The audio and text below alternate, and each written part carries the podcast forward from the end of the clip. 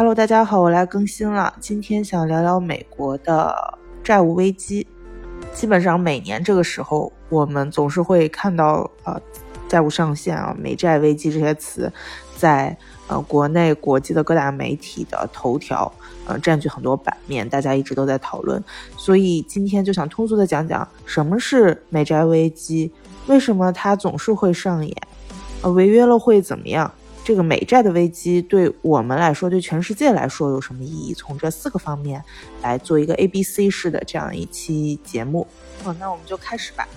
嗯，昨天读了一篇我的同事写的文章啊，我觉得他用的这个比喻已经能非常好的啊讲明白这件事情。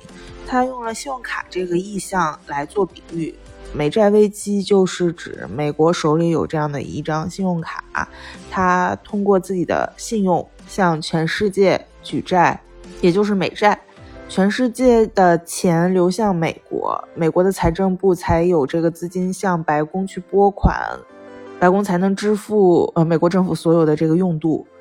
但是就像我们使用信用卡一样，总是要有一个额度的。关于美国能向别人借多少钱，借贷的这个上限啊，他们是有立法的，触发了这个债务危机。这时候呢，它的机制就是规定议会必须要开始投票了，要做一个二选一，是停止去举债，还是把这个债务上限，嗯，通过呃投票把它提高到另外一个高度。就是像我们这个刷爆了信用卡以后，信用卡公司会呃考量你的经济实力，然后说啊可以啊，我可以把你的额度提高一下。今年的一月十九号的时候，美国的财政部报告。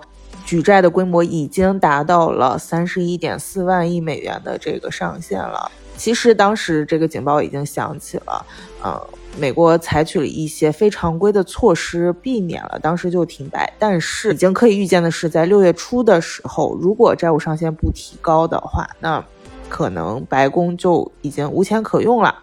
于是就来到了五月底，就是我们现在呃看到的这个情况。美国的两党开始就债务上限进行一个磋商。这里算了一笔账，呃，三十一点四七万亿美元的这样的一个举举债的额度，相当于是每个美国人欠了全世界九点四万美元。现在谈判为什么会僵持住？因为我们知道美国政府现在是民主党的政府，然后他的议会是。呃，是由这个共和党来主持的，那肯定是共和党觉得政府不应该花这么多钱，而民主党肯定要捍卫自己当权的这个政府，它的用度能够保持下去，完成他们的一些使命。谈判走势怎么样？呃，我不确定会在我节目发出来的时候是不是已经有一个呃定性了。但是实际上，这样的戏码一直在不断的重演，我们感觉每年都要讨论一次。不出意外的话，两党在拉锯战之后达成某种一致，啊，提高它的上限。美国就是这样一次一次一次提高它举债的规模。中间有几次我们印象比较深刻的是，美国政府陷入了停摆，但实际上，啊，不可能让这种情况长时间的存在，这就是违约的后果。其实没什么后果，嗯，只是耽误大家的时间，扰乱这个世界经济的秩序。为什么会一次一次上演这样的戏码呢？首先，我们要理解美国的这种新自由主义还有资本主义，它们的本质就是扩张型的，它就是。无节制的，如果没有政府和民间的共识，呃，尤其在美国，应该是政客们的共识，它的经济模式永远都会是大幅举债、搞扩张这样的模式。所以你总会达到一个债务的上限，然后你的两党之争又会让你的治理失序，让你的治理失控，所以就会进入这种口角阶段。所以很好理解，每一年都会上演这样的，啊，债务违约秀。但是我相信，对于搞金融的人来讲是非常 annoying 的，因为我们不得不承认，美国是世界上，啊，最重要的经济力量。美国失控会导致全球经济稳定性的失控。这背后更深层次的原因是，美国这么多年来经营的美元霸权仍然是一个不可智慧的现状。嗯，美国有意识的把自己的货币这么多年来经营为霸权货币，它甚至和金价可以脱钩，它甚至可以通过自己去印钱、自己去升值贬值来左右整个世界的经济。那对于呃一个比较有道德的人来讲，美元这样的地位，那美国政府应该对全世界有份责任感。但是我们不能这样要求美国。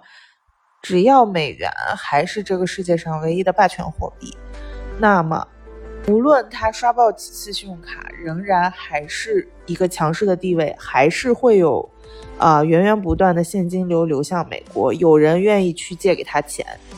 当然，世界不是一成不变的，我们看到现在对美国的这个信用的失望。或者是一种低评价，都在越来越明显的显现出来。嗯，我想到一个比较有趣的点，是在去年的时候，俄罗斯也是为了反制美国对它的制裁，它宣布呃退出了 SWIFT 的这个呃国际的这个结算的体系，并且要求用啊俄罗斯的卢布来结算其他国家和它进行这个石油天然气的交易。当时我呃记得我在社交媒体上就。发了一条关于这个的呃消息，底下就有外国网友回复我，确实让我觉得像被雷劈中一样。网友提到了萨达姆，伊拉克那位被美国裁决掉的啊总统，当年也是想要用伊拉克的货币来结算世界各国和伊拉克进行的这个油气交易，来挑战美元的霸权，但是他。就在我们知道的那段历史里被美国给干掉了。哦，我不禁就想到，曾经的美国的话语权是多么的强势。提到萨达姆这个人的名字，我们或多或少就会有一些负面的印象在里面。但是现在回来审视，他其实是一个挑战者，他比普京还要早提出要挑战美元的霸权，他是一个反叛者。我们不去评价一些没有证据的事情，单从民族性来看，他是一个走在很前面的勇士。伊拉克战争已经过去二十年了，在二十年前，他就是这样的一个反叛者。扯远了，这就是今天想说的关于美债危机的一些基本的知识。嗯，究竟会怎么发展？我们拭目以待。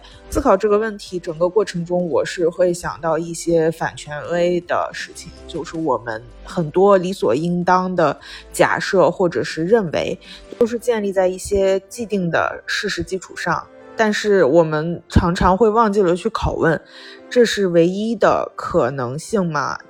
呃，美元的霸权是会永永远远的这样存在下去吗？还有一个小小的感悟，就是 sometimes 我们觉得异端的人事物，可能只是他们看的比我们稍微远一点，认识事物比我们早一点而已。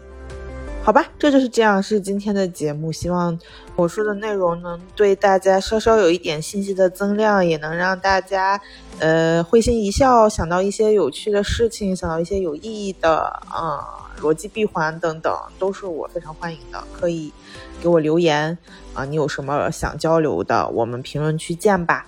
那希望我下期也能这么勤快的更新啊。See you next time.